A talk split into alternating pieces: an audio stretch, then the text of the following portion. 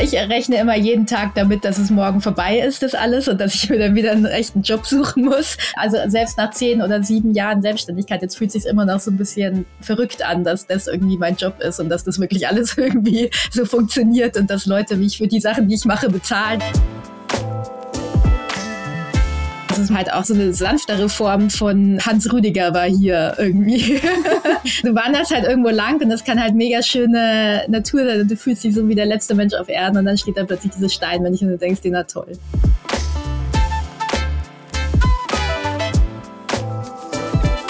Zwischen den Speichen. Der Bikepacking- und Outdoor-Podcast von Saddle Stories. Wir sind Angie und Reini. Und wir nehmen euch mit hinter die Kulissen unserer Arbeit als Content Creator.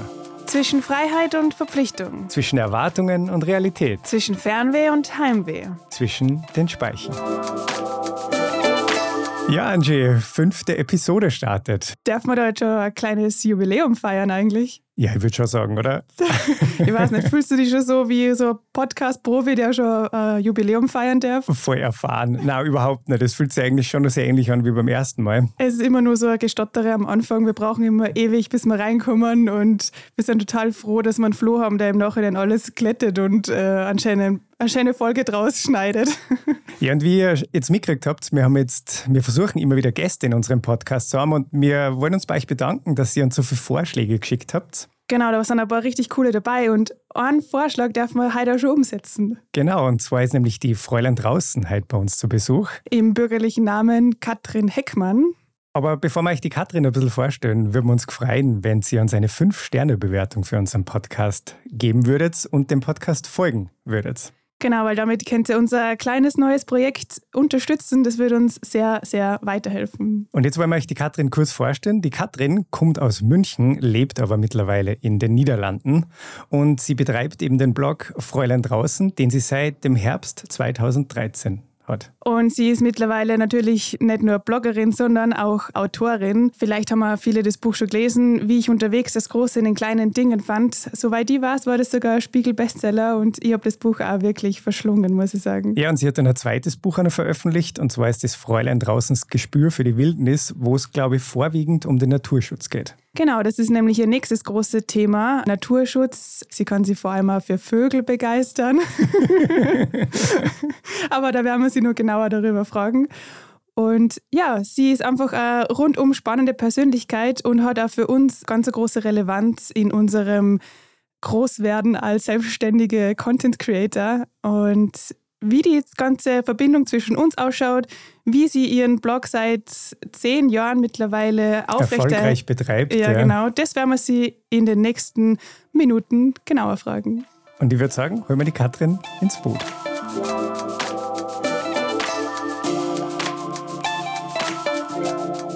Hallo Katrin. Hi. Hallo. wir freuen uns voll, dass du heute unsere Gästin bist. Ich ähm, freue mich hier zu sein. Danke für die Einladung zu eurem tollen Podcast. danke, danke. Und herzlichen Dankeschön. Glückwunsch zum Jubiläum natürlich. äh, wir haben im Hintergrund schon den Champagner geöffnet. Und, Wo ist äh, meiner? ja, wohin äh, dürfen wir dir das Glas Champagner denn reichen? Wo bist du denn? In äh, den Niederlanden. Also doch einige, ähm, vielleicht sogar tausende Kilometer von uns entfernt. Ja, so 1000 kommt wahrscheinlich hin. Ja, ja, deswegen kannst du leider nicht bei uns im Studio sitzen, aber wir kennen uns über Video, Telefon äh, sehen auf jeden Fall und ja, der Reine ist auch dabei. Genau, ich bin auch dabei. Am Rande. Am Rande, ich wollte euch jetzt nicht reingrätschen. also das heißt, du sitzt gerade in den Niederlanden und das bedeutet, dass du nicht unterwegs bist gerade? Ja, genau. Das heißt, kein, kein Projekt, kein Ultralauf? Nein, den, den letzten habe ich ja gerade erst abgeschlossen und jetzt muss ich mich noch erholen. Und äh, aber Mittwoch geht es wieder los auf Reisen. Also ich bin schon wieder am hm. Packen. Oh, wo geht's denn hin? Nach Norwegen für drei Wochen. Ja. Wow. Für einen Auftrag oder einfach? Äh, so. Nee, das ist so ein bisschen Freunde besuchen und Coworking und Langlaufen und äh, also alles relativ entspannt. Oh, keine, keine große Tour oder so. Super. Das ja. klingt richtig gut. Mhm. Ähm, ja. Vielleicht kommen wir da später nur drauf zu sprechen. Ähm, so dieses Thema, äh, wie bringt man seinen Alltag mit dem äh, Business unter einen Hut. Mhm. Äh, kann man eigentlich nur selbst reisen, wenn man schon die ganze Zeit unterwegs ist. Aber vielleicht fangen wir ein bisschen weiter vorne an, weil sonst, ähm, ja, fallen wir so ein bisschen mit der Tür ins Haus. ähm, also du bist ja, wir haben beim Intro schon gesagt, du bist ja eigentlich ursprünglich aus München, ähm, bist die meiste Zeit zu Fuß unterwegs, bist ja gerne in den Bergen unterwegs, so wie wir das zumindest verstanden haben. Was zirkt dich in die Niederlande? Äh, private Gründe. okay. okay, also nettes Flachland. Und, also ich muss sagen, ich ja, also ich mag Berge und äh, für Leute, so für die meisten gehört irgendwie so Wandern und Berge immer zusammen. Ich mag aber tatsächlich viele Arten von Landschaften und ich mag tatsächlich auch so dieses Flache, weil der Himmel dann so schön groß ist und weil man weit gucken kann und weil man in jede Richtung gehen kann, ohne dass man direkt irgendwo tausend Höhenmeter nach oben muss. Das ist ein ähm, schönes Bild, weil der Himmel so groß ist. Das ja, das ist, äh, das ist tatsächlich, ähm, ja, man, man, äh, mir fällt hier auf, wie viel Himmel es gibt, so im Vergleich zu Bayern, wo ich ja herkomme, oder Salzburg oder wie auch immer. ähm, hat es auch was damit zu tun, dass du so eine große Begeisterung für Großbritannien hast? Mm, ich weiß nicht genau, wo die herkommt, aber die ist auf jeden Fall da und ähm, ja, also dort gibt es auch viel aber oft, oft, oft, so, und also. oft nicht so blau. Berge. Ja, das stimmt. Aber es gibt ähm, es gibt sehr viel Wetter dort und das mag ich ganz gerne an Großbritannien. Also so diese abwechselnden Lichtstimmungen und ähm, ja, von allem etwas ähm, an, in, innerhalb von 24 Stunden. Das ähm, finde ich ganz cool. Ja, ich habe schon gelesen, dass ja Reini ja was Größeres dort vorhat. ja, ja, das stimmt. Das habe ich im vergangenen Podcast schon angekündigt. Ja, die cool. Divide. Ja, ich also bin 2000 gespannt. Kilometer Bikepacking. Ja. Naja, Rennen ist es nicht, aber Reise. Ja, genau. klar. Ja. ganz entspannt. Ganz entspannt. 200 Kilometer am Tag. Aber warum ich auch auf Großbritannien so ein bisschen anspiele, ist, weil das war ja so der erste große Wanderung, der erste große Weitwanderung, die du alleine gemacht hast. Korrigiere mich, wenn das falsch ist. Stimmt. In der Vorbereitung habe ich jetzt wieder andere Podcasts von dir gehört, wo du zu Gast warst und da hast du davon erzählt und du schreibst es ja in deinem Buch, wie du die Reise ziemlich kurz vorm Erreichen deines Ziels dann abgebrochen hast. Und ich finde, das ist so ein bisschen, das verbindet uns so ein bisschen, weil wir waren ja auf unserer großen ersten Reise und haben die dann mhm. auch abgebrochen. Wir sind ja. auch nie an unser Ziel gekommen. Ihr hattet ähm, triftigere Gründe als ich. Ich war einfach nur irgendwie müde und irgendwie hat alles wehgetan. Aber ähm, ja, das war irgendwie, genau, also es war damals meine erste große äh, Fernwanderung. Ich wollte auch von äh, vom südwestlichsten zum nordöstlichsten Punkt wandern. Das wären rund 2000 äh, Kilometer gewesen. Und äh, ja, letztendlich habe ich so ungefähr nach 1500, ich habe damals nicht so genau getrackt, aber so ungefähr abgebrochen, weil ja aus verschiedenen Gründen, aber irgendwie wurde es mir dann doch so insgesamt ein bisschen zu schwer und gleichzeitig hatte ich irgendwie so dieses Gefühl, dass ich irgendwie so alles erlebt habe, was ich auf dieser Reise hätte erleben können und dass da oben eigentlich nichts mehr auf mich wartet. So, also heute würde ich es durchziehen, so, weil, ich, weil ich mehr gewohnt bin, jetzt auch mal Sachen zu machen, wenn es halt unangenehm wird. Mhm. Ähm, aber ja, irgendwie, also ich habe das irgendwie nie bereut und tatsächlich, also verbindet es nicht nur uns, sondern ich glaube, ganz viele äh, Leute fanden das damals sehr irgendwie vielleicht fast cooler, als wenn ich angekommen wäre dann an meinem Ziel, weil äh, ja, ich meine, um, ähm, es gehört halt einfach irgendwie zu solchen Touren dazu, dass man auch mal was abbricht oder oft was abbricht oder Pläne ändert und so weiter, gerade wenn es eben wirklich so eine lange ähm, Strecke ist. Mhm. Und das vielleicht auch nicht immer als Scheitern wahrnimmt, sondern einfach als Gar nicht, ja. Gegebenheit. So ist es halt einfach. Ja, ja, und es ist ja nicht das Ankommen das Wichtigste, sondern eben das Unterwegssein. Gell? Die ja. Strecke, die man bis, bis dahin zurückgelegt hat. Ja. Das ist eigentlich das Schöne dann. Ist eigentlich genau die gleiche Strecke, die du mit dem Rad jetzt zurücklegst. Ja, das meine ich jetzt auf. Weil nur ich mhm. fahre halt von oben nach unten und du bist von unten nach oben gewandert, oder? Genau, also halt bis äh, in Inverness habe ich dann äh, mhm. aufgehört. Aber ja, genau. Du hast mir dann quasi was voraus, wenn du damit fertig bist. Also Vielleicht bricht er rein ab. Mal fahren, ja. ja. Der bricht nicht ab. Irgendwo in Manchester in einem Pub bricht ich dann ab bei einem Bier. Bevor du abbrechen willst, ruf mich an. Okay, passt. dann melde ich mich. Ja, das ist eh voll das gute Angebot, weil in der Zeit wollen der Reini und ich ja ohne Kontakt sein. Also wir wollen uns diese ah.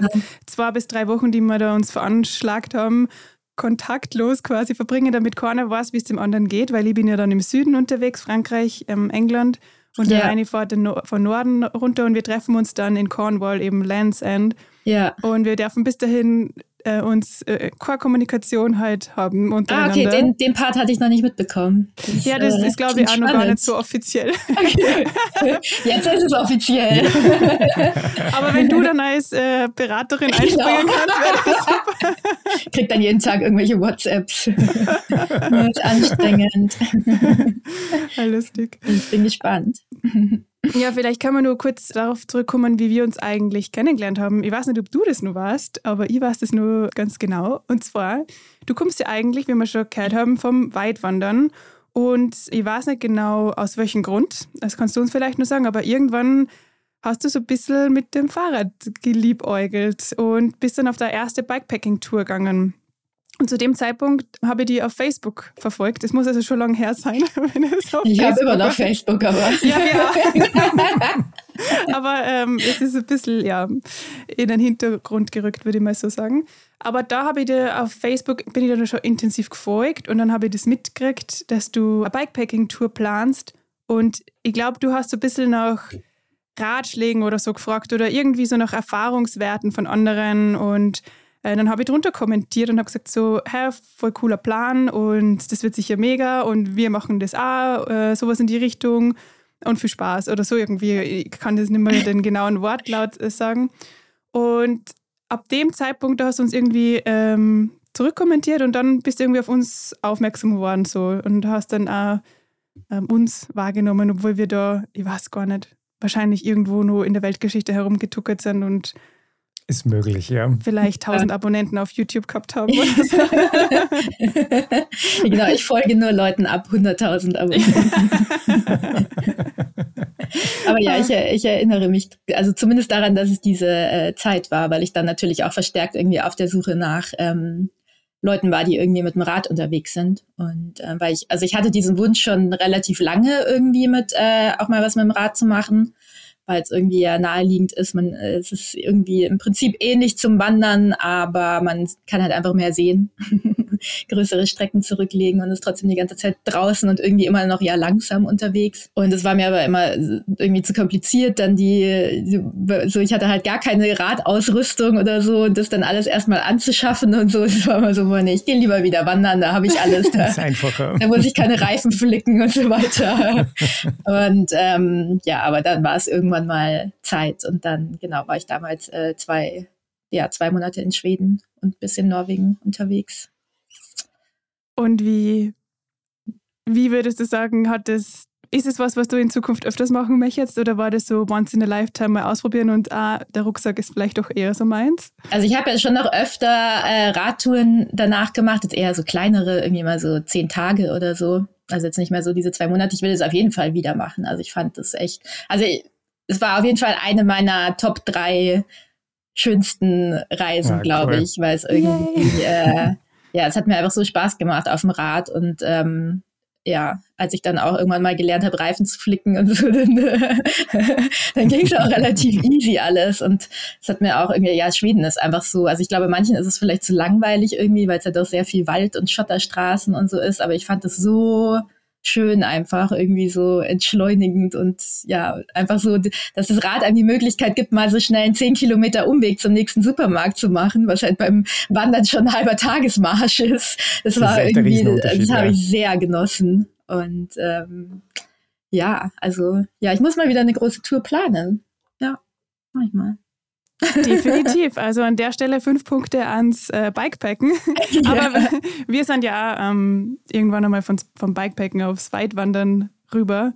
Ähm, aber genau, wir sind trotzdem, so gern wir das auch machen, unser Thema ist trotzdem hauptsächlich Bikepacken. Ja. Anyway, äh, wir haben uns dann eben online irgendwie so ein bisschen hin und her geschrieben und haben so eine Instagram-Facebook-Freundschaft entwickelt, würde ich jetzt mal sagen. und äh, bis du irgendwann plötzlich in Salzburg warst, ähm, das haben wir dann auf einer Story gesehen und haben wir da gleich geschrieben, so, hey, komm, wie wär's du, hast Zeit, treffen wir uns. Und dann haben wir uns, ähm, ich weiß gar nicht mehr, wann das war. Weißt du das nur? Mm, ich glaube vor zwei Jahren oder so, oder? Ja, Sommer vor zwei Jahren. Im ja. Sommer. Mhm. Es war sehr oh. warm, das weiß ich noch. Mhm. Ja. Wir genau. sind dann oben auf dem Berg, wie hieß der noch? Genau, auf dem Mönchsberg sind wir da raufgegangen. Mönchsberg. Dann mhm. hat der Reini uns Radler geholt. Stimmt, mit Blick auf die Altstadt runter. Ja, voll schön. Mhm. Da haben wir eine gute Stadtführung gegeben. Mhm. Ich kenne jetzt alles. naja, aber so viel Zeit äh, haben wir gar nicht gehabt, um über die Stadt zu sprechen, weil wir, glaube ich, haben die einfach zugelöchert mit Fragen. ja, das war ja gerade eure, euer Start eigentlich so in die Selbstständigkeit da in der genau, Zeit, ja. oder? Ja. Ja, es war zumindest gedanklich der Start. Mhm. Ähm, es war natürlich nur einige Monate, bevor wir dann tatsächlich gegründet haben. Ähm, aber es war schon so in der Zeit, wo wir gewusst haben, okay, wir wollen dieses ganze Thema Saddle Stories ähm, zu unserem Beruf machen. Ja. Und ähm, nachdem wir immer deine Arbeit äh, so beobachtet haben von außen, ähm, warst du für uns so dieser ähm, erste Kontakt, den wir gehabt haben, wo wir wirklich gewusst haben, okay, das, was du machst, das finden wir richtig gut und von dir wollen wir gerne Ratschläge haben. man, man, beobachtet ja doch ähm, einige ähm, Content Creator und ähm, man will ja nicht, wie soll ich sagen, man will sich ja nicht von jedem alles abschauen, aber bei dir war ja. schon so das Thema, okay, ähm, inhaltlich sind wir recht ähnlich. Natürlich du mehr wandern, wir mehr Radfahren, aber so von der Umsetzung her und du bist natürlich die Bloggerin und bei uns ist das Ganze mehr Videoformat. Ähm, also, aber trotzdem so von, dem, von der ganzen Grundidee, wie geht man das an und so weiter, da haben wir uns eben bei unserem Treffen in Salzburg insbesondere ganz, ganz viel äh, Ratschläge geholt und du hast brav alle unsere Fragen beantwortet. Vor allem, weil man sagen muss, es ist ja irgendwie schwierig, online solche Infos zu kriegen und einfach du hast die Erfahrung und da waren wir dann einfach super neugierig und haben mich halt gelöchert. Zum Beispiel ich habe das gar nicht so empfunden als löchert. Okay, also, okay. War, ja, also ich habe schon, also hab schon die Fragen wahrgenommen, aber es war ja auch ein, so ein cooles ja. Gespräch einfach. es war Austausch, wo von dir aber ein bisschen mehr gekommen ist als wie von uns. würde ich sagen. Ja, wir haben heimlich immer in unseren Notizbücher aha, aha. Was hat sie gesagt? Ja. ja, das war irgendwie auch sehr spannend, weil ein so ein Beispiel war mit, das haben wir überhaupt nicht so am Schirm gehabt. Ich meine, Messen war schon so ein Thema, dass man da hinfährt und um neue Partner zu finden. Mhm. Aber eben, so wie man, die, wie man die Sache rangeht. Und du hast uns ja dann so gesagt, so, okay, hey, müsst euch Termine ausmachen mit den Leuten. Und so. Das waren einfach Dinge, die, die erfahrt man so nicht. Ja. Und das war für uns schon wirklich sehr hilfreich, einfach, dass wir eine Idee davon gekriegt haben, wie geht man jetzt eigentlich auf, auf jemanden zu, ja. dass man eben neue Partner kriegt. Dann hat es sich ja schon gelohnt. Ja. Der ja, Salzburg-Reise.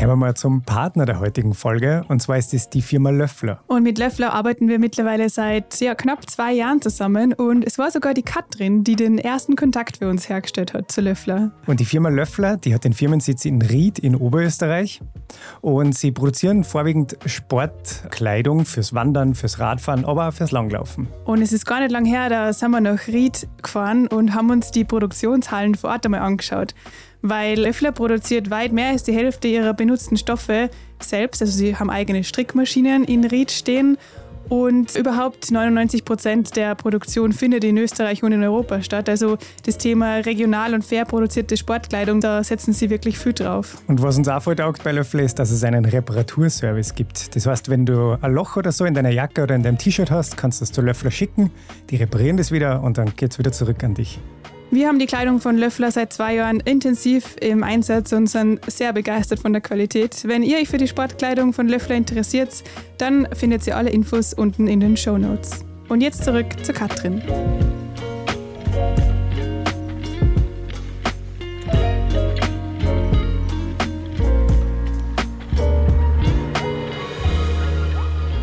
Du bist ja jetzt schon seit zehn Jahren in, selbstständig und in dem Business. Also selbstständig seit äh, sieben Jahren. Also mein Blog gibt es okay. seit zehn Jahren und äh, selbstständig bin ich seit 2016. Aber, okay, seit sieben Jahren. Krass, ja. Oder wen hast, man ist ja doch irgendwie immer so mit sich selbst beschäftigt und man, man kocht immer so sein eigenes Süppchen. Hast du jemanden, der dir irgendwie mit Rat und Tat zur Seite steht, so wie du das für uns gemacht hast?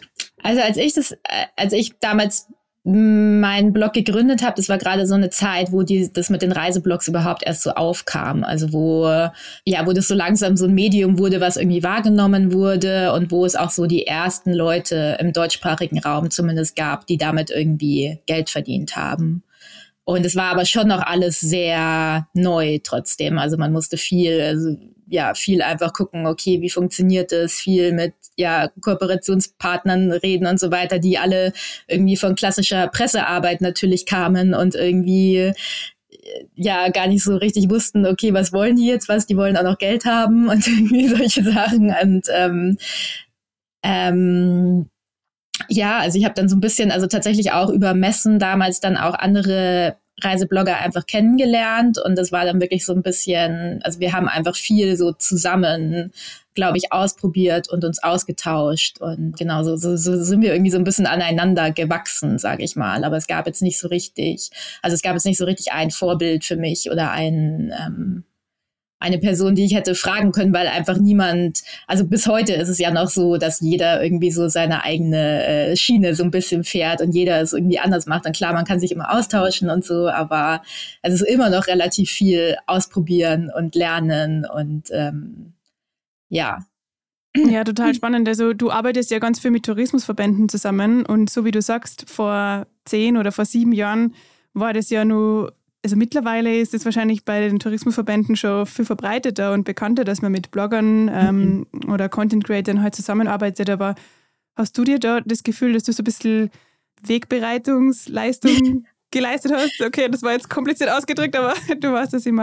Also jetzt nicht nur ich, aber schon so die Leute, die in dem Zeitraum einfach angefangen haben, auf jeden Fall. Also man musste halt erklären, was Blogs sind und äh, man musste halt irgendwie erklären, wie die arbeiten. Also jetzt, also es gab halt immer so diese klassischen Pressereisen, wo dann einfach Journalisten auf eine Reise geschickt werden und also die zahlen dann nichts dafür, aber kriegen halt auch nichts, weil die werden ja dann, die verkaufen ja dann Artikel an Magazine und kriegen dann so ihr Geld. Aber bei, wenn du dein eigenes Medium sozusagen bist, dann funktioniert das natürlich anders. Und so musste man schon relativ viel erklären und diskutieren und auch mal Sachen umsonst machen, um überhaupt irgendwas machen zu können. Und ja, da wusste man natürlich auch diese, oder wussten wir nie so richtig, ja, wie viel Geld kann man denn jetzt verlangen und so. Also, also es war schon, äh, ja, die ersten Jahre war schon sehr viel Überzeugungsarbeit und ähm, ich sehe das so ein bisschen eine Parallele eigentlich zu YouTube, oder? Mhm. Weil YouTube ist auch sowas, wo ähm, Tourismusverbände so nach und nach draufkämen, dass man eigentlich äh, über Video eben auch einen Radweg gut bewerben kann und solche Dinge.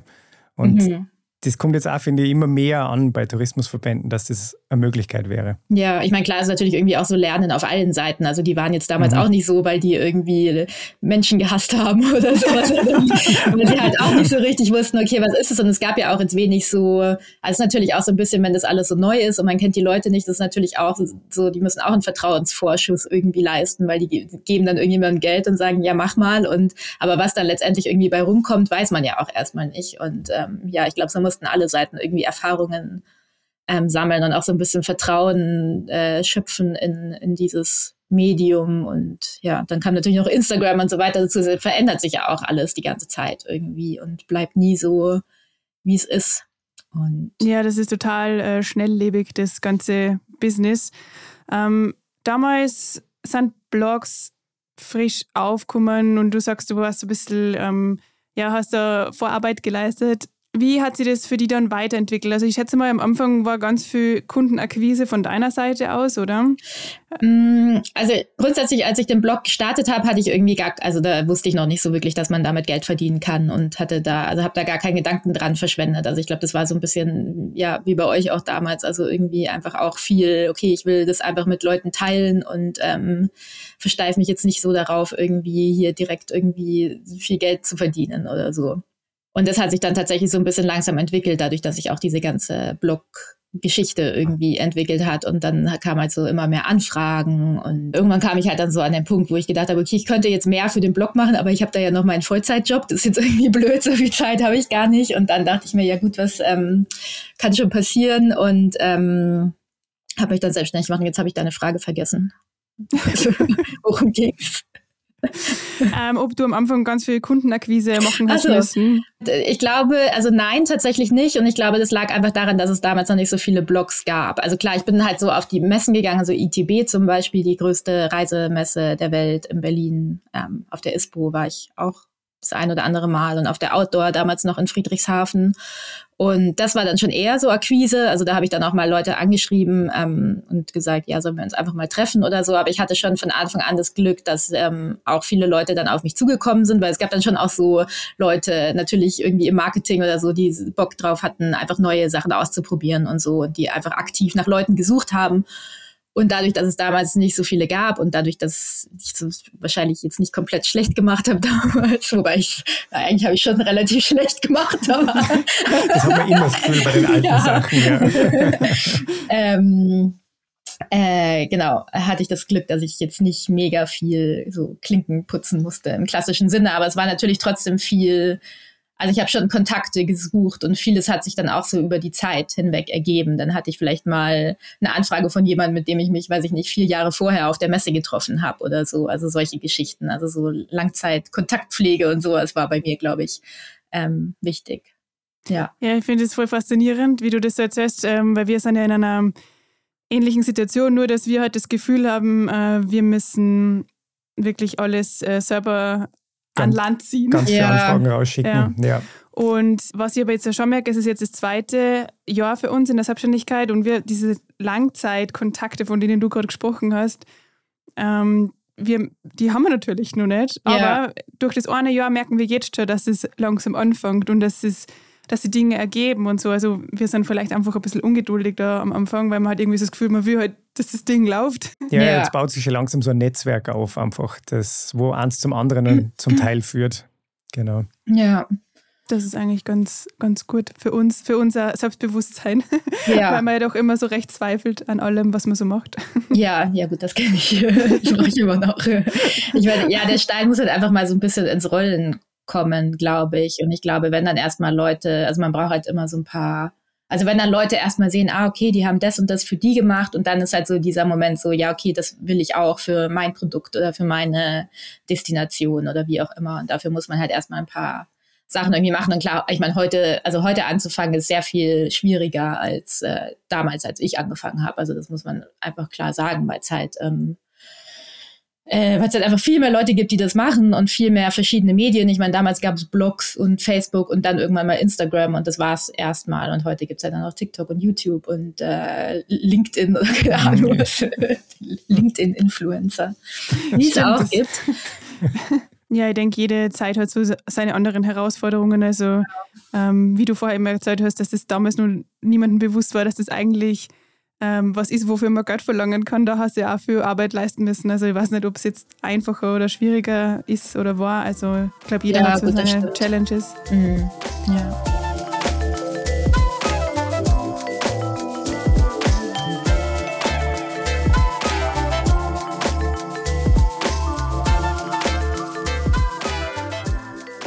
Also aus unserer Sicht äh, blogst du und arbeitest mit Tourismusverbänden zusammen, du schreibst Bücher, aber wie, weiß nicht, ob ich das so direkt fragen darf, aber wie, aus welchen Einnahmenquellen stellt sich der Jahresumsatz zusammen? Mm, also schon, also der Großteil sind schon Kooperationen, also einmal mit Tourismusverbänden und auch mit Outdoor, also Herstellern von Outdoor-Produkten oder teilweise auch irgendwelche anderen Produkte, also irgendwelche Marken halt. Ja, das ist der Großteil. Ich meine, was halt viele und dann natürlich die Bücher, wobei ich meine, meine Bücher liefen jetzt einigermaßen gut, aber vom Buchschreiben wird man in der Regel nicht reich. Bei mir ist halt das Gute, dass ähm, ich halt meine Bücher und die Blogarbeit sozusagen verbinden kann, weil ich ja Touren dann, die ich für die Bücher mache, auch im Blog verwenden kann oder ähm, ja, ich schreibe, ja, also es ergänzt sich irgendwie so gegenseitig ganz gut.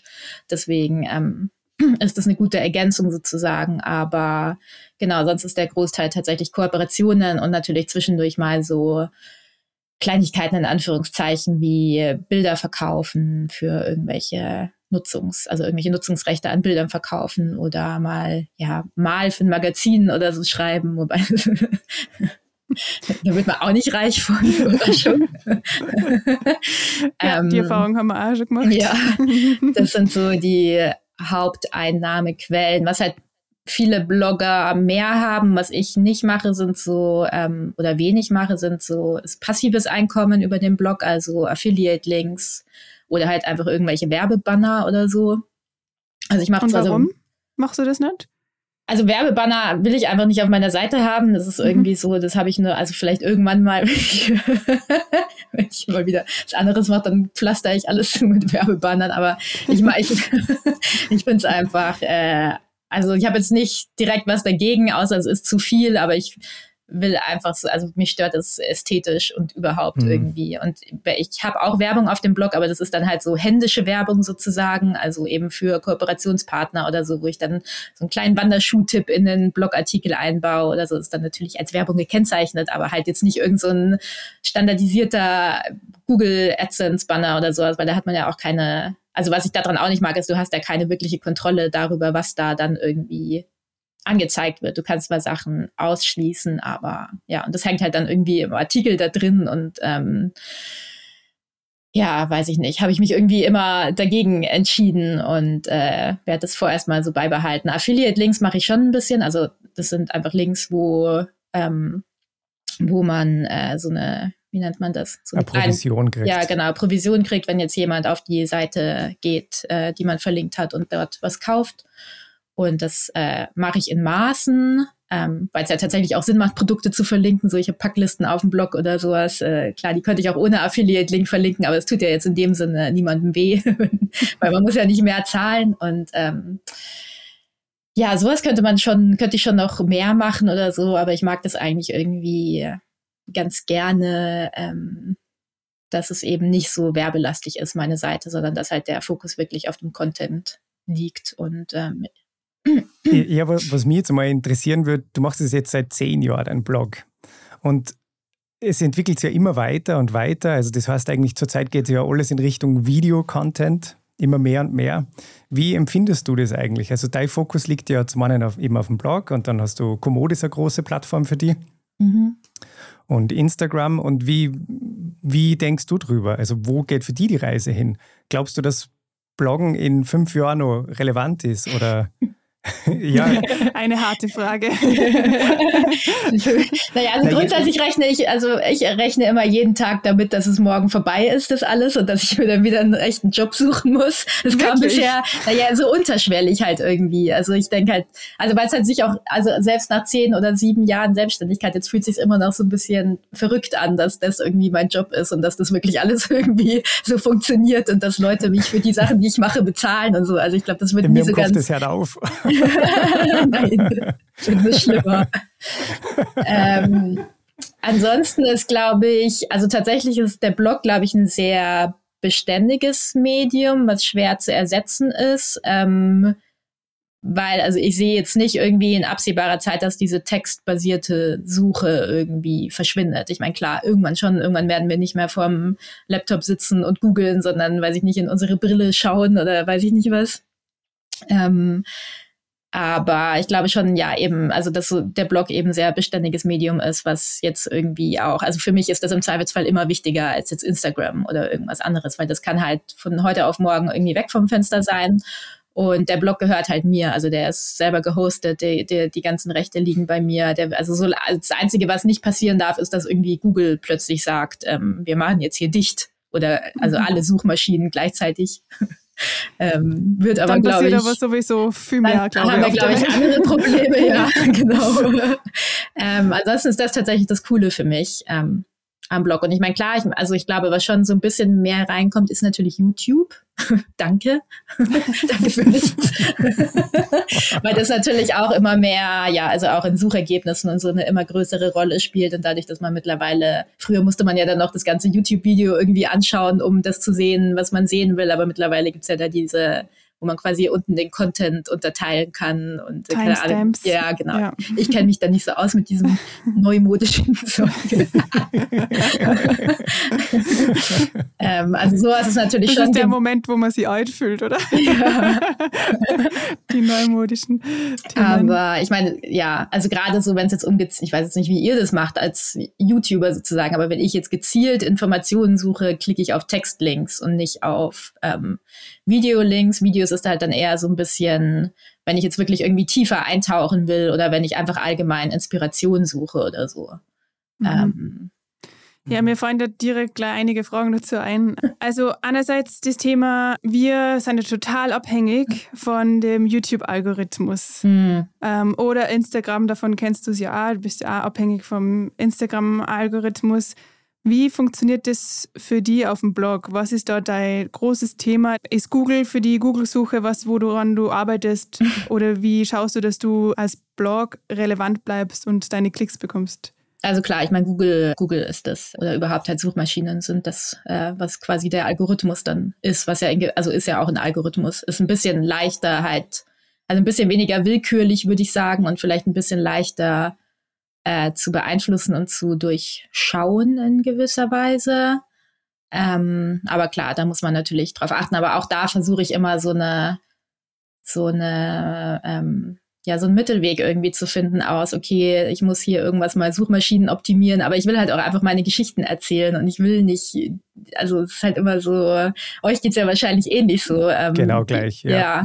Und ich glaube aber, das zahlt sich aus. Also vielleicht hat man da ein paar Klicks weniger oder sowas, aber ja, auf Dauer sehen die Leute einfach, dass eben mehr dahinter steckt als nur, ich will jetzt hier möglichst viele Klicks drauf haben. Also sowohl Zuschauer oder Leser als auch potenzielle Kooperationspartner. Und also ich glaube, das war auch für mich einer, also ich glaube, das ist auch bei mir einer der Faktoren, warum das halt irgendwie so funktioniert hat, weil ich eben von nicht von Anfang an jetzt so damit rangegangen bin, dass ich äh, hier alles irgendwie überoptimieren will, sondern dass ich halt klar, ich meine, ich habe ja auch im Marketing gearbeitet und so weiter vorher. Also ich habe da schon irgendwie ein Auge drauf und ich habe schon auch Dinge, die ich irgendwie erreichen will. Und wenn ich irgendwie Kooperationen mache, will man natürlich sowieso, dass die Sachen gesehen werden und so.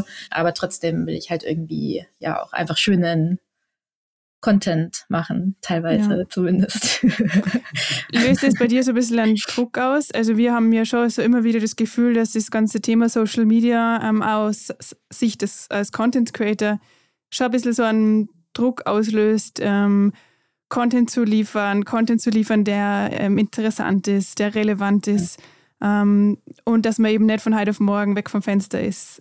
Denkst du darüber nach, löst das Druck für dich aus oder denkst du, weil du vorher gesagt hast, so, naja, vielleicht ist morgen vorbei und dann arbeite ich halt wieder als Angestellte quasi? Also ganz entspannt bin ich nicht, aber äh, okay, also es löst schon zwischendurch Druck aus, aber ähm, ich habe sowohl das Pech als auch das Glück, dass ich einfach relativ faul bin in gewisser Weise.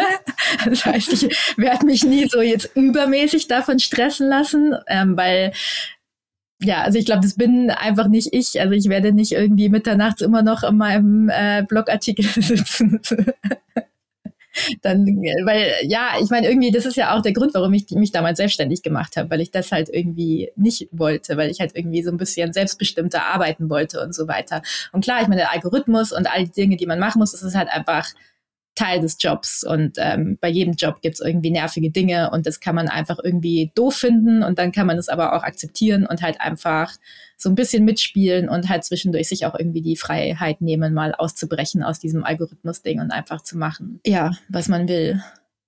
Ja, du hast wieder das nächste Stichwort für mich gesagt, und zwar faul. Faulheit. ja.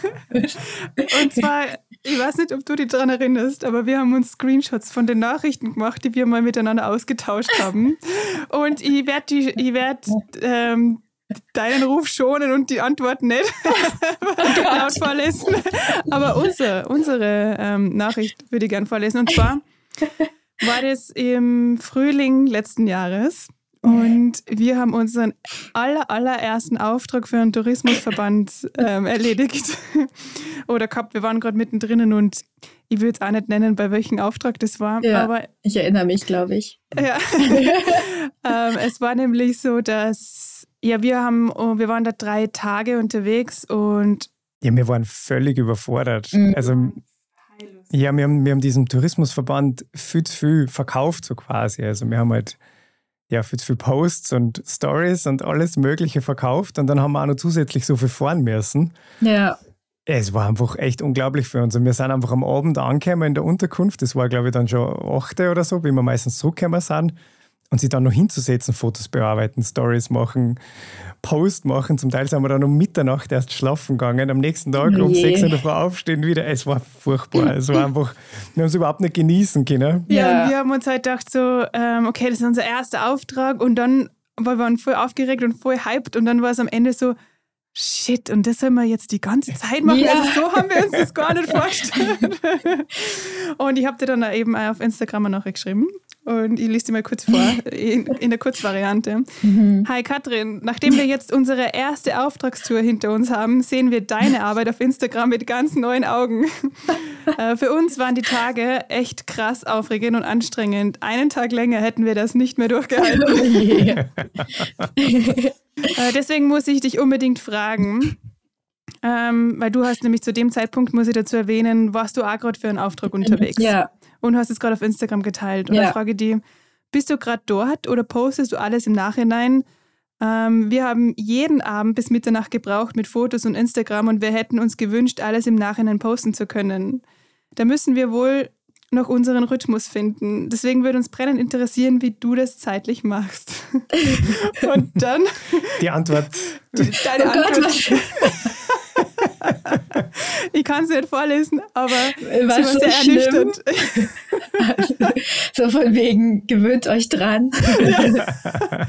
ja. du hast uns ziemlich schnell auf den Tatsachen, auf den Boden der oh Tatsachen oh yeah. zurückgeholt. Und hast du gesagt, ähm, ja, du hast bis jetzt deinen Rhythmus okay, nicht so richtig ja. gefunden.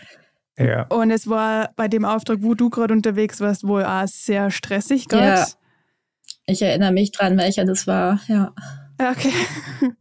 Ja, also wir haben ja mittlerweile einige mehr Aufträge gemacht und, und? haben. Vielleicht kann ich jetzt was lernen. und dann trotzdem weitergemacht. Ja. ja. ähm, ja, es war nicht das Ende vom Lied. Ja, auf jeden Fall haben wir das dann in Zukunft so hingekriegt, dass es doch, es war schon stressig, aber bei weitem nicht mehr so wie beim ersten. Viel entspannter, ja. Wir haben auch gewusst, einfach, wir dürfen nicht so weite Strecken fahren und so. Das mhm. funktioniert einfach nicht, weil man echt viel Zeit braucht. Ich meine, das ist halt das Blöde an unserem Job, dass ja, also ja, ich meine, die, die, allein die Touren zu machen ist ja schon eine Vollzeitbeschäftigung und ja auch eine echt anstrengende. Also. Ja. Aber ähm, ja, deswegen meine Frage, also diese ganze Blogger-Sache und Content Creator-Sache wird immer so ein bisschen als der Traumjob dargestellt. Wie empfindest du das jetzt nach sieben Jahren, wenn du für einen Auftrag unterwegs bist? Stresst du das immer nur so, so wie bei der Konversation irgendwie rübergekommen ist? Oder ähm, ist es schon auch so, dass du dann mal merkst, okay, ähm, jetzt ist es gerade entspannt und ich kann die ganze Sache ganz in Ruhe angehen? Hm, also ich mache also ich handhabe das relativ unterschiedlich so. Teilweise so jetzt wie damals sage ich dann, ja gut, komm, ich ziehe das jetzt einfach irgendwie durch und poste jetzt abends und ich fühle mich irgendwie so, als hätte ich genug Energie dafür. Mach's aber, wenn ich jetzt auch diese Kooperation abspreche, dann sage ich schon, dass es halt, dass ich halt zum Beispiel entweder währenddessen oder direkt danach ähm, darüber poste, weil es halt einfach, es kommt halt immer drauf an, ja, was für Touren macht man und so weiter. Ich finde es an sich schon cool, die Leute irgendwie so relativ live mitzunehmen, gerade irgendwie auf Instagram, aber ich meine, letztendlich, also merken die das wahrscheinlich nicht so richtig und ähm, weiß ich nicht. Ich finde es halt für mich selber theoretisch auch am einfachsten, das gleich zu machen, weil dann ist alles noch frisch und man ist irgendwie so, gerade auch mit diesen ganzen Instagram-Stories und so, ich finde es immer schöner, wenn man sagt irgendwie so, heute oder jetzt gerade habe ich das und das gemacht und nicht so, ja, also letzte Woche war ich da und da. Aber es funktioniert halt nicht immer und ich glaube, dass es letztendlich irgendwie ja so ein bisschen egal ist, wann man das macht, solange die Leute halt irgendwie das Gefühl haben, dass man ja das mit, ja, mit, mit seinem Herz irgendwie bei der Sache ist und es einfach ja diese Begeisterung irgendwie rüberbringt und dieses Feeling rüberbringt von, okay, die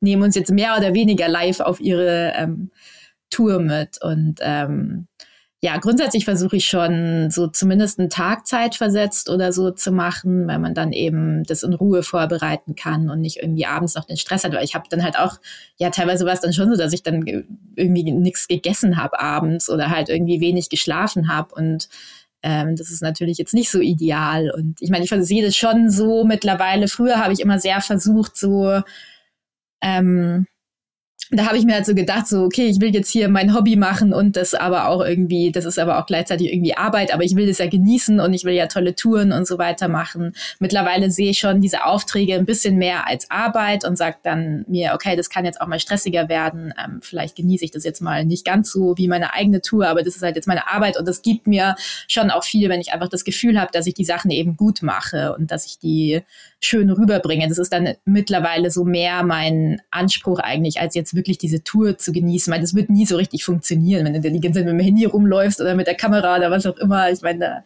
weiß ich nicht.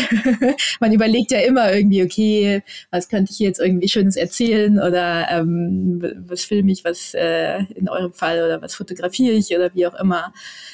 Ähm, und zum Ausgleich versuche ich aber immer, und ich glaube, das gelingt mir sehr gut und deswegen macht mir der Job schon auch immer noch Spaß, ähm, versuche ich immer meine eigenen Projekte halt viel auch zu machen, wo ich dann natürlich klar auch irgendwie mal drüber berichte, aber die sind halt dann nicht an Kooperationen gekoppelt, sondern ich mache dann halt einfach auch mal längere Touren, so die dann größtenteils eigenfinanziert sind und die ich einfach so mache, wie ich es machen will. Und das sind dann halt wirklich die Touren, wo ich mir denke, geil, äh, irgendwie ist es ja trotzdem noch mein Job und äh, zahlt ja, es zahlt ja irgendwie alles in dieses Jobding ein, was man macht, egal ob man jetzt direkt dafür bezahlt wird oder nicht.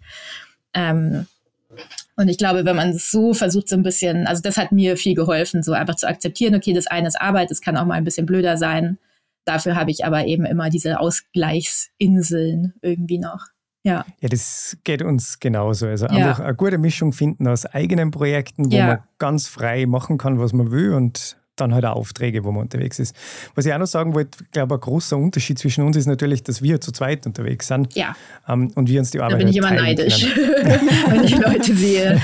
Das ist tatsächlich so, ich habe da neulich erst wieder mit jemandem drüber gesprochen. Ich glaube, die meisten wirklich großen Reiseblogger oder wahrscheinlich auch YouTuber und so weiter sind tatsächlich meistens Pärchen.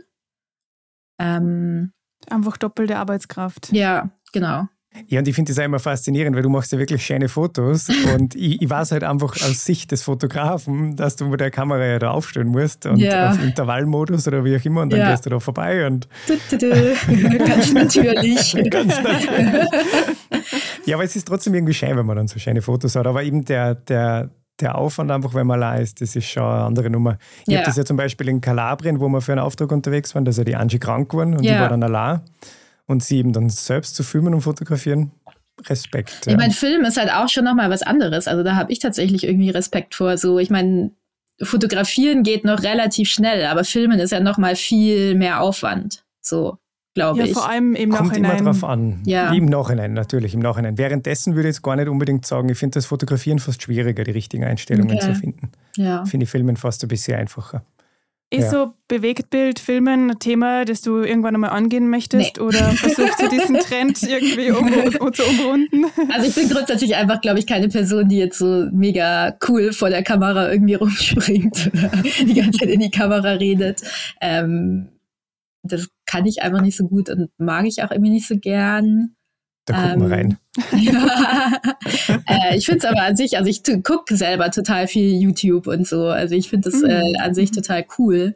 Aber ja, ich glaube, also A würde es, glaube ich, tatsächlich einfach zu viel werden, wenn ich jetzt noch anfangen würde zu filmen. Und was ich schon mag am Schreiben, also ich mache ja nur quasi Text und Foto sozusagen, ähm, du kannst halt schon ein bisschen mehr im Moment sein als beim Film, glaube ich, weil so du machst ja dann ein kurzes Bild irgendwie auf dem Berggipfel und das war's. Und äh, wenn du irgendwie ein Video machst, dann machst du wahrscheinlich doch ein paar verschiedene Einstellungen und äh, ja, es nimmt, glaube ich, alles ein bisschen mehr Zeit ein. Und wenn man das dann noch alleine macht, ähm, aber gut, vielleicht, äh, ich meine, ich merke halt auch voll, auch mit dem Fotografieren, man entwickelt da natürlich total seine eigene Routine. Und ähm, also ich sehe quasi mittlerweile, wenn ich irgendwo langwandere, ich sehe meine natürlichen Stative in der Form von äh, Zaunpfählen und Steinen oder irgendwelche Äste, an die ich die Kamera hängen kann. Also ich habe so meistens ein Stativ dabei, aber ich nutze es sehr selten. ähm, und ja, man sieht dann irgendwie einfach so, also man sieht das Foto, bevor man es macht. Und am Anfang, wenn man damit anfängt, macht man ja auch viel zu viele Fotos und wahrscheinlich auch viel zu viele Videos und so weiter. Und äh, irgendwann lernt man dann ja schon, das sehr zu reduzieren und halt wirklich mehr oder weniger das aufzunehmen, was man auch braucht. Also klar ist dann immer noch Ausschuss dabei, ist aber genug dabei. ja, ja. aber nicht so viel wie früher. Und ähm, also ich, man wird halt sehr effizient und ähm, das würde mir beim Film wahrscheinlich auch so gehen, aber genau. Eine ganz große Frage habe ich nur. Ähm, oder magst du sie stellen, Reini, Na, bezüglich KI? ähm, also, wir haben uns die Frage gestellt, wird man irgendwann von KI ersetzt? Insbesondere bei Blogartikeln, denke ich mal, die sind doch so unfassbar schnell produziert von der KI. aber die gleiche Frage können wir uns ja eigentlich auch stellen als Video-Content-Creator. Ja, da habe ich irgendwie das Gefühl, es ist noch nicht so ganz Ja. salonfähig für alle, die breite Masse, aber beim Text ist ja wirklich so ChatGPT. Ich gebe Ja. was ein und zack, bumm, ist der ganze Blogartikel da und man kann quasi massenhaft Content schnell produzieren. Ja. Beschäftigt Sie das? Ähm, also ich, ja, also in Maßen, also ich denke da schon irgendwie drüber nach. Ähm, weil klar, also es wird auf jeden Fall Dinge verändern und äh, also diese ganzen, ja, auf irgendwelchen Firmenblogs oder sowas, diese ganzen Infoartikel von wegen, wie wasche ich meine Gore-Tex-Jacke oder sowas, die es ja jetzt schon millionenfach gibt, die wird es dann natürlich noch viel mehr geben. Ähm, auf der anderen Seite sehe ich das tatsächlich für Leute wie mich oder auch für Leute wie euch ähm, als eine große Chance, weil ich glaube, es wird Leute mehr sensibilisieren.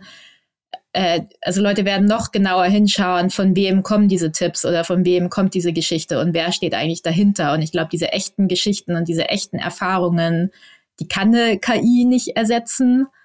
Und ähm, die werden, glaube ich, in Zukunft tatsächlich halt noch wichtiger werden. Auch im Sinne, auch im Hinblick auf äh, Kooperationen und so weiter, weil die Brands haben ja dann auch ein Problem damit äh, oder die Tourismusämter oder wie auch immer, wenn es irgendwie diese Content-Flut gibt und äh, man nicht mehr so richtig aus der Masse rausstechen kann. Und ich glaube, das ist tatsächlich eben möglich durch Leute wie uns dann. Deswegen sehe ich es eigentlich tatsächlich, also klar, es kann, weiß ich nicht, manche meiner Blogartikel, die gut gelaufen sind, werden dann vielleicht nicht mehr gut laufen. Ähm, auch wenn Google zum Beispiel auch relativ gut darin ist, mittlerweile zu sehen, wer ist der Absender von, von diesem Content und ist das irgendwie hochwertig oder nicht. Aber das stößt natürlich dann auch an seine Grenzen.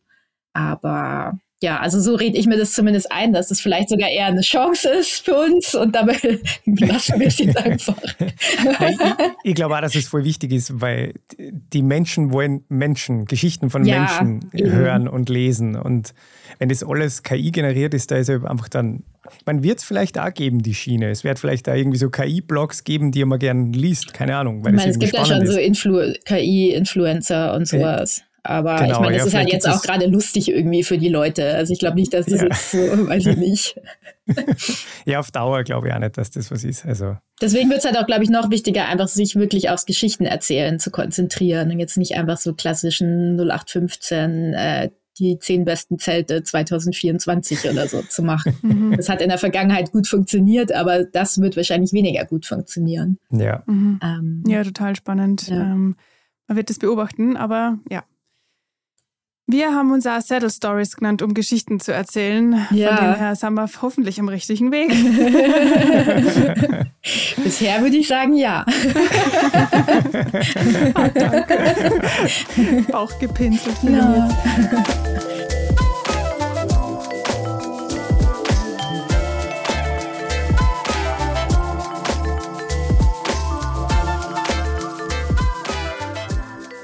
Ich würde sagen, wir kommen zum nächsten Thema. Und zwar, ja, Mal ein bisschen weg vom Business. genau, weg vom Business hin zum Naturschutz. Und da wollen wir eigentlich mit einer, mit einer Thematik anfangen, die wir sehr spannend finden, weil wir das nämlich gehört haben in einem Podcast von dir, Mhm. also wo du zu Gast warst. Und zwar geht es um das Thema Steinmännchen. ich weiß nicht, ob ich noch mehr sagen soll. Vielleicht magst du uns kurz äh, sagen, was du von Steinmännchen hältst. Alle weg damit. Direkt damit. Also Naja. darf ich vielleicht nur dazwischen krätschen? Die Anschluss dazwischen. ja. Also erst einmal, was sind Steinmännchen? Weil wir wissen jetzt alle, von was wir sprechen, aber ähm, es sind einfach Steine, die aufeinander gestapelt werden äh, in der Natur. Man sieht das ja oft, wenn man irgendwo ähm, am Fluss entlang wandert oder so. Und ähm, an dem, dem Podcast, den der Reini da anspricht, den haben wir uns angehört und diese Thematik, ähm, es ist um das Thema Leave No Trace ähm, gegangen. Ja. Und da ist es aufgekommen mit den Steinmännchen und meine erste Reaktion war so, wow, Katrin, jetzt, das habe ich noch nie gehört und jetzt geht es zur Spur vorbei. Das war, die, das war die erste Reaktion und ich habe noch nie in meinem Leben über das Thema Steinmännchen nachgedacht. Ja. Also es mich völlig kalt erwischt. Und du hast es dann aber mh, mm, in dem, wenn man die dann so zuhört, irgendwie hast du es geschafft, das so zu erklären, dass man irgendwie anfängt zu verstehen, warum das mhm. was ist, worüber man nachdenken kann. Aber ich, lasse, ich übergebe das Wort jetzt dir. Äh, ja, also ich finde das tatsächlich ein gutes, also das Steinmännchen ist eigentlich das perfekte Beispiel für dieses ganze Thema Leave No Trace. Ähm, also vielleicht kurz zum Hintergrund, das ist irgendwie, also ja, Leave No Trace, hinterlasse keine Spuren. Das ist so eine Art Outdoor-Ethik, die äh, ursprünglich aus den USA kommt und es geht eben darum, sich mit möglichst geringem Einfluss sowohl auf die Natur, aber auch auf andere Menschen, die irgendwie dort auch unterwegs sind, äh, draußen zu bewegen, beim Camping, beim Wandern, beim Radfahren, bei allem. Ähm, das heißt, man hat halt eigentlich diese zwei Aspekte Natur in Ruhe lassen und anderen Menschen so ein möglichst ungestörtes Naturerlebnis zu ermöglichen. Ähm, und das Steinmännchen spricht gegen beides, weil einerseits, ich meine, das ist jetzt natürlich, da kann man jetzt sagen, gut, ist das wirklich so schlimm, aber es ist natürlich trotzdem ein Eingriff in, ähm, also wenn ich da anfange, diese Steine zu stapeln, das ist halt ein Eingriff in die ja natürliche Lebenswelt von Tieren, die unter den Steinen irgendwie ihr kleines Häuschen haben und da irgendwie leben oder brüten oder keine Ahnung was.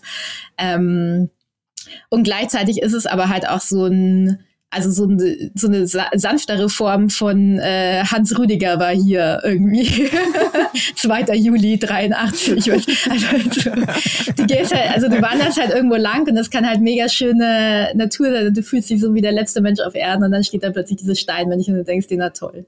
Hans Rüdiger war hier. Und es nimmt halt so ein bisschen dieses, dieses Wildnisgefühl irgendwie raus. Und klar, ein Steinmännchen ist nicht so schlimm, aber es gibt halt auch so, sowas bleibt meistens nicht bei einem Steinmännchen. Dann kommen die anderen. Dann andere dazu. Ja, ja. Ich genau. sagen, weil ich habe mir noch nie gedacht, äh, ah, Hans Rüdiger war da, sondern, oh, Steinmännchen, ich baue auch eins ja.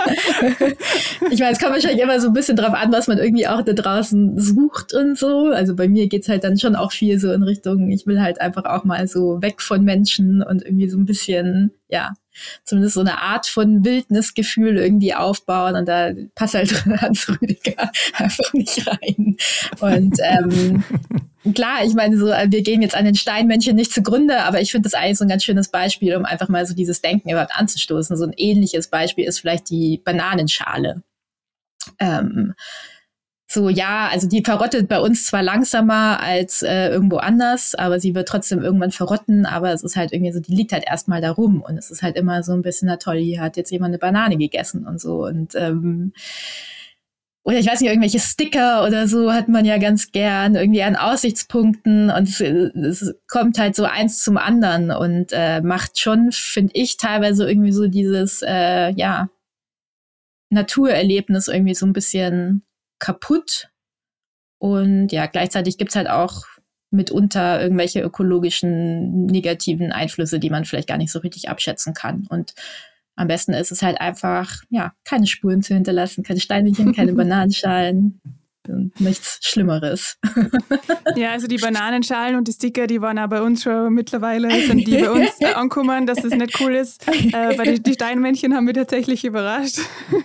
ähm, aber ich glaube, das ist so wie in allem. Ähm, es geht halt insbesondere dann um jene Orte, wo das ganze Flussbett nur mehr aus Steinmännchen besteht, weil das irgendwie ertrennt worden ist, oder dass das halt ziemlich uncool ist. Die Sache um, ist halt, die es bleibt so, also jetzt so ein klassisches Beispiel sind vielleicht auch so Abkürzungen, die man irgendwo mal nimmt mhm. oder so, so, sobald dieser erste Fußabdruck da ist oder dieses erste Steinmännchen oder jemand hat da schon mal ein Feuer gemacht oder so, es bleibt halt nie bei dem einen. Und mhm. ähm, ja. Und ja, jetzt sind wir aber in einem Thema, alle drei, in einem Thema drinnen, wo wir ähm, für Tourismus werben, wo wir fürs Draußensein werben, wo wir ähm, Leute motivieren wollen, rauszugehen. Und ein großes Stichwort, was uns immer wieder beschäftigt, ist äh, Overtourism. Mhm. Ähm, also dieser Übertourismus, ich weiß nicht, ob man das so ins Deutsche übersetzen kann. Ja. Ähm, wo einfach äh, mittlerweile dank Social Media ähm, Ort, es Orte gibt, die einfach komplett überrannt werden von den Massen, weil man genau dort das beste Foto schießen kann und aus diversen Gründen. Ähm, Wie gehst du mit dieser Verantwortung um, die wir da eigentlich mittragen ähm, in Bezug auf Overtourism? Also grundsätzlich gehe ich jetzt, würde ich jetzt keine Orte an irgendwelche, an diese klassischen Orte gehen, wo äh, ja, wo die Leute irgendwie schon oder auch die Natur halt irgendwie schon genug Probleme haben. Also weiß ich nicht, Praxa Wild, Prager, Praxa, Prager Wildsee, Praxa, Praxa Wildsee, mhm. wie auch immer. Gibt es ja viele Beispiele. Ähm, also das, ja, äh, will ich nicht machen. Und ansonsten muss es ist halt schon immer gut, das im Hinterkopf zu behalten und ähm, halt einfach Angebote zu bewerben und von denen gibt's ja mehr als genug, die halt in Sachen Infrastruktur darauf ausgelegt sind, auch besucht zu werden. Ähm, das war zum Beispiel auch in meinem zweiten Buch ging es ja um das Thema Wildnis in Anführungszeichen in Deutschland und das war für mich von Anfang an klar, dass ich jetzt nicht in mega wilde Ecken gehe äh, und die bewerbe, so von wegen, ja hier kannst du noch die letzte Wildnis finden, schnell hin, sondern es ging, es ging halt eher darum, so die, das so ein bisschen loszukoppeln davon und zu sagen, okay, so dieses Gefühl von Wildnis kann man irgendwie so ein bisschen überall eigentlich ähm, finden, ähm, wenn man so ein bisschen seine Wahrnehmung einfach ändert. Und ja, ich glaube, das ist halt einfach, ja, also man muss sich einfach dessen bewusst sein und ähm, gleichzeitig ist es aber natürlich ein sehr großer Gewinn, glaube ich, für Natur und so weiter, ähm, wenn Leute mehr rausgehen und mehr Sachen draußen machen und ähm, also ich glaube, also wir haben da auf jeden Fall eine Verantwortung als Content Creator, die sich draußen bewegen, aber halt auch eine mega große Chance eben, ja, wie gesagt, Angebote zu bewerben, die dafür ausgelegt sind und halt einfach auch Leute zu sensibilisieren für Sachen wie Leave No Trace oder, ähm, ja, weiß ich nicht, Vogelbrut Platzsperrungen. Ah, jetzt sind wir beim nächsten Thema. Bitte. Gern geschehen. Ja. ja, eine wunderbare Überleitung, Katrin. ah, ja, wir beobachten das ja auf Instagram immer bei dir, deine äh, Begeisterung für Vögel. Was begeistert dir an Vögeln so sehr? Ähm, also für mich waren Vögel so Grund, also so, für mich haben die so meine Reise begleitet, so hin zur Natur. Das hat angefangen von, okay, ich gehe mal wandern, aber ich weiß, habe keine Ahnung, wie man irgendwie einen Feldspatz von einem Hausspatz unterscheidet. Also ich hatte einfach keine Ahnung von Vögeln. Ähm, hin ja, wie man plötzlich irgendwie Sachen anders wahrnimmt und irgendwie eben plötzlich Vögel wahrnimmt. Du weißt vielleicht noch nicht, was da fliegt, aber du merkst irgendwie, ah, den habe ich schon mal gesehen oder so. Und so wird dann irgendwie so langsam dein Blick geschärft für ja außer die Umgebung und für Jahreszeiten und weil ja Vögel sind ja überall und immer da und das ist irgendwie ähm, ja und dann fängt man halt doch irgendwann mal an zu gucken, ha, was ist das eigentlich für ein Vogel? Und dann weißt du aber nicht, okay, ist das jetzt ein Weibchen oder ein Jungvogel oder wel welches, äh, ja, welchen Monat haben wir denn gerade und irgendwie, wo bin ich hier eigentlich? Und ist das, ja, weiß ich nicht. Also für mich ist das einfach so ein total cooler Zugang zur Natur, wenn man einfach so ein bisschen damit anfängt, sich zu beschäftigen. Und das muss ja jetzt, also, es, also ich habe immer noch keine Ahnung so richtig von Vögeln, weil es gibt einfach sehr viele Vögel und sehr viele äh, Sachen, auf die man irgendwie achten müsste. Aber ähm, einfach mal so ein paar irgendwie nachzugucken und mal zu gucken, wo leben die eigentlich oder was essen die oder sind die das ganze Jahr hier oder nicht, das hat mir so viel irgendwie gegeben, so äh, ja, einfach im Hinblick auf Zugang zur Natur und einfach so eine geschärfte Wahrnehmung. Ja. Und ich glaube, es ist ja immer, es ist schon wichtig, dass man eben auch darauf aufmerksam macht, dass es Vögel bei uns gibt. Ja. Ähm, weil einfach Vögel sind ja, es sterben ja wahnsinnig viele Vogelarten aus, oder? Ja. Und deswegen finde ich es auch umso wichtiger, dass man trotzdem immer wieder darüber spricht, dass es bei uns halt einfach Vögel gibt und dass die immer weniger werden und dass man vielleicht einfach drauf schaut, ja. dass die, die nur da sind, bleiben. Das wäre cool. was, was mich noch voll interessiert hat, weil bei uns ist schon einmal das Thema Wildzelten. Mhm. Und das ist ja bei uns in unseren Gegenden eigentlich überall mehr oder weniger verboten. Es gibt in Österreich unterschiedliche Gesetze in jedem Bundesland, aber eigentlich ist es meistens verboten. Und ich frage mich manchmal so, natürlich in einem Naturpark oder in, ähm, in einem Nationalpark campt man einfach nicht. Das tut man nicht. Ähm, aber wenn ich jetzt zum Beispiel unterwegs bin mit dem Rad, ich fahre jetzt von Salzburg nach Linz und schlage mein Zelt auf irgendeinem kleinen Wiesenstück am Waldrand neben der Bahn auf. Ja. Es ist ja eigentlich verboten, aber ich tue es trotzdem. Ich frage mich, wie, wie stehst du zu sowas zum Beispiel? Mm. Also grundsätzlich, ich meine, also ich übernachte auch wild draußen, auch wenn es verboten ist. Ich bin schon sehr sensibel. Also ich teile das dann irgendwie nicht unbedingt oder halt nur ohne Location und so weiter. Ich bin sehr sensibel, eben was so Naturschutzgebiete und so weiter angeht, weil es da einfach viel gibt, was man so als Nicht-Experte gar nicht einschätzen kann. Ähm, aber gleichzeitig, also was ich, was für mich so ein spannendes Learning irgendwie diesbezüglich war, ist, warum gibt es diese Gesetze eigentlich und was ist der, was ist der Grund davon? Und das ist zumindest in Deutschland, ich nehme mal an, anderswo ähnlich, das ist eigentlich eher Eigentumsschutz als ähm, Naturschutz. Und natürlich gibt es diese Gesetze auch teilweise aus Naturschutzgründen, eben in Naturschutzgebieten und so weiter. Aber sonst geht es eigentlich eher darum, einfach, dass halt niemand mhm. im Wald von Heinz Rüdiger oder wie hier so rumlatscht. Dieser Heinz Rüdiger. Ja, überall. ähm, jeden Baum. und da denke ich mir, halt, klar, das ist immer noch nett. Das, also halt irgendwie, natürlich geht es nicht nur darum, Rücksicht auf Natur zu nehmen, sondern auch Rücksicht auf Mitmenschen zu nehmen. Aber man macht jetzt in dem Sinne dann eben nicht unbedingt was kaputt und vielen Leuten ist es halt auch einfach egal. Und ähm, ich finde, man muss da halt sehr sensibel dran gehen und äh, sich natürlich ein bisschen informieren, so warum gibt es diese Gesetze, wo gibt es welche Gesetze, aus welchem Grund kann man jetzt nicht überall einsteigen, aber ähm, ja, ich finde schon, ähm, ja, also man kann da schon auch mal ein Auge zudrücken, finde ich. Und ähm, ich finde es halt irgendwie, ja, auch wieder so dieses, ich meine, so draußen schlafen ist halt einfach so eine krasse Erfahrung, finde ich.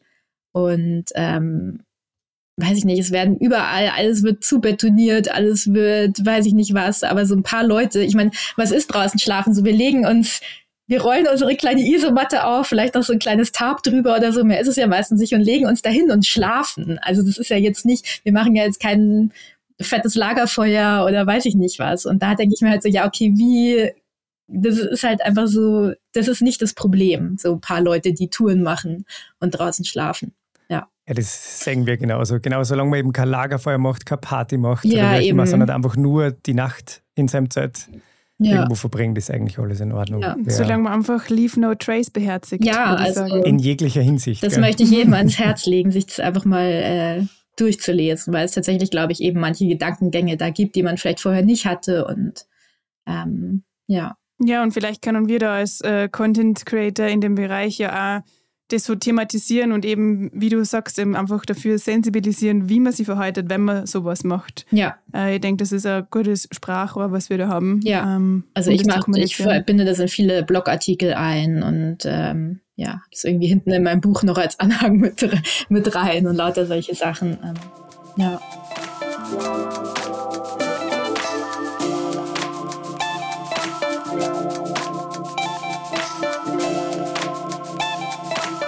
Okay, ich würde sagen, äh, wir gehen Richtung Ende hin und zum oh Abschluss. Oh nein. wir müssen jetzt unbedingt das Gespräch mal weiterführen auf einer gemeinsamen Tour. Ja. Das war mal richtig cool, ja. ja. Aber bevor wir äh, ins Träumen gehen, vielleicht nur kurz ein anderes Thema zum Träumen. Ähm, der Ausblick. Was glaubst du, wirst du in zehn Jahren tun? Wo willst du in zehn Jahren stehen? Wo sehen sie? Gott, keine Ahnung. ähm, weiß ich nicht. Also bin ich aber tatsächlich auch irgendwie relativ entspannt. Also ich glaube, also dieses ganze Thema, also ich glaube schon, dass ich irgendwas mit diesem ganzen Thema draußen sein zu tun haben werde. Vielleicht noch ein bisschen mehr irgendwie in Richtung Naturschutz oder so, keine Ahnung.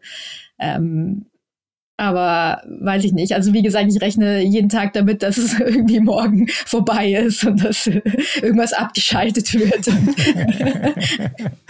ähm, ja, aber ich hoffe natürlich, dass es, also ich hätte jetzt auch nicht vor zehn Jahren gedacht, dass ich in zehn Jahren noch blogge. Also vielleicht mache ich auch einfach immer noch genau das Gleiche.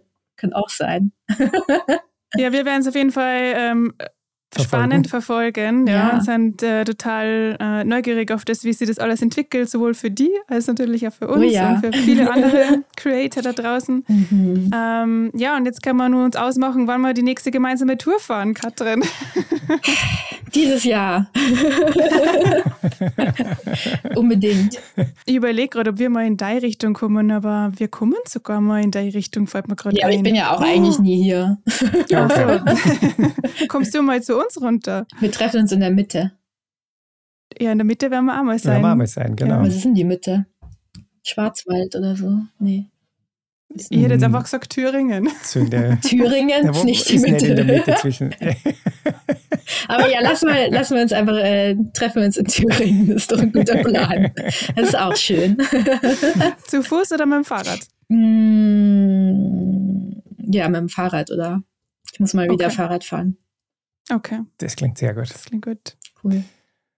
Naja, dann würde ich sagen, sind wir am Ende angekommen vom Podcast. Oh je. Nur ganz kurz, ähm, wir wollen die nächste Folge natürlich ankündigen und da werden wir nämlich über Dinge sprechen, über die man sonst nicht spricht, vor allem beim Radreisen. Und es würde uns voll freuen, wenn ihr uns eben Geschichten schickt, die eigentlich besonders peinlich waren. Wir werden das dann natürlich anonymisiert veröffentlichen, aber ja, es würde uns freuen, wenn es uns da ein paar Sachen schickt. Ja, es wird eine, eine Stunde lang mit unangenehmen Geschichten werden. Vielleicht hast du dann auch irgendwas für uns, was Ich werde auf jeden Fall Katrin. zumindest einschalten und ich gehe nochmal in mich, ob ich, ob ich was beizutragen habe. ich glaube, wenn man kurz überlegt, dann fallen einem ganz viele Situationen ein, wo Ja. man hochrot anlaufen kann. Ähm, Ja, jetzt schaut mich nicht so erwartungsfroh an. wir, äh, wir hoffen, du schickst uns nur eine Sprachnachricht, Ja. die wir dann ähm, so einbauen können. nächstes Mal. anonymisierten, so einer Computerstimme von einer fremden Nummer. Sehr gut. Ah, cool. Äh, Katrin, danke, dass du heute unser Gast warst Vielen und Dank, ja. mit uns Ja. so äh, intensiv geplaudert hast. Danke euch. Ähm, und ich würde sagen, wir sehen uns das nächste Mal beim Radlfahren, hoffentlich. In Thüringen. Genau. In Thüringen. In der Mitte. Voll Werbung für Thüringen gemacht jetzt am Ende. cool. So, Katrin, also mach's gut und Mach's ciao, gut. ciao. Tschüss. Ciao. ciao.